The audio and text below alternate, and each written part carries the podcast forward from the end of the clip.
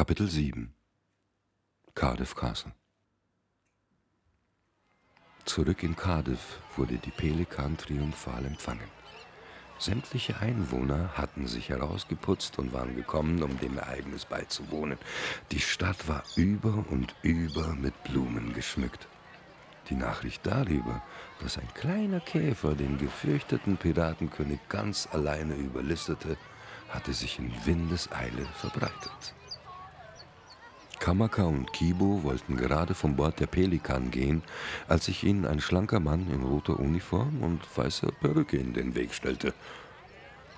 Meine Herren, Königin Isabella I. von Kastilien und ihr Gemahl König Ferdinand II. von Aragon geben zu ihrem Ehren heute Abend ein Fest auf Cardiff Castle, wozu sie hiermit herzlichst eingeladen sind. Der Bankettsaal war hell erleuchtet. Auf den Tischen standen die erlesensten Speisen, die der kleine Käfer je gesehen hatte. Gebackene Pfaue, Spanferkel, Pasteten, Perlhühner, Meeresfrüchte, Kuchen und frisches Obst in Hülle und Fülle. Eine ganze Schar von Dienern sorgte sich um das leibliche Wohl der vielen Gäste, stets darum bemüht, dass keines der Gläser leer wurde kleines Orchester unterhielt die Gesellschaft mit Tanzmusik. Kamaka und Kibo bedienten sich am Buffet und wurden dann von zwei Dienern auf ihren Ehrenplatz geleitet. Plötzlich endete die Musik und der Diener, der ihnen am Nachmittag die Einladung überbrachte, schlug mit einem langen Stock dreimal auf den Boden. Königin Isabella I. von Kastilien und ihr Gemahl König Ferdinand II. von Aragon. Im Saal wurde es ganz still. Das königliche Paar betrat würdevoll den Festsaal und das Orchester begann wieder zu spielen. Das Publikum applaudierte. Hallo, Ihr müsst Kibo und Kamaka sein.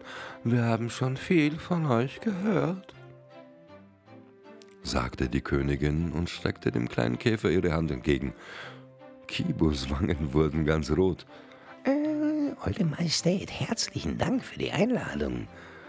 Mehr brachte unser kleiner Held nicht heraus und Kamaka schien es ebenfalls die Sprache verschlagen zu haben. Er lächelte nur verlegen und verbeugte sich so tief, dass es sich fast den Kopf an der Tischplatte angeschlagen hätte. Der König ergriff das Wort. Nun, euer Handeln war wahrlich eines Edelmannes würdig.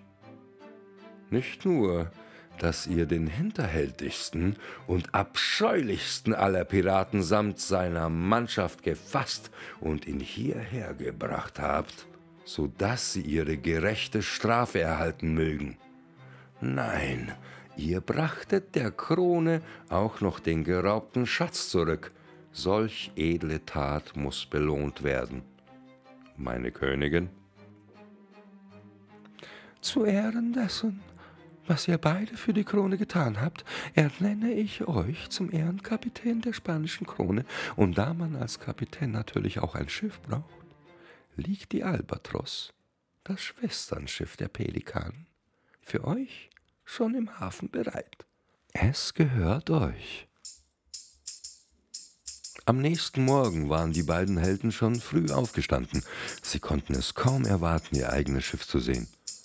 Als sie das Deck der Albatros betraten, wurden sie schon von ihrer eigenen Mannschaft begrüßt. Es waren lauter bekannte Gesichter. Da die Pelikan überholt werden musste, nahmen die Matrosen nur allzu gerne die neue Stellung unter Kapitän Kibo und unter Kapitän Kamaka an.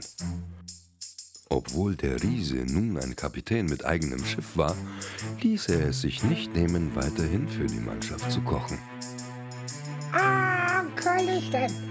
Segel setzen, lasst uns die Welt entdecken, rief Captain Kibo. Mein kleiner Freund, soll ich dir ein Geheimnis erzählen? Kibo nickte. Wenn ich damals im goldenen Anker schon gewusst hätte, wer der schwarze Mann war, dann hätte ich mich nie zu ihm gesetzt und mit ihm gespielt. Dann hätten wir uns aber auch nie kennengelernt erwiderte der kleine Käfer. Da fingen die beiden herzlich an zu lachen, bis sie die Bäuche wehtaten.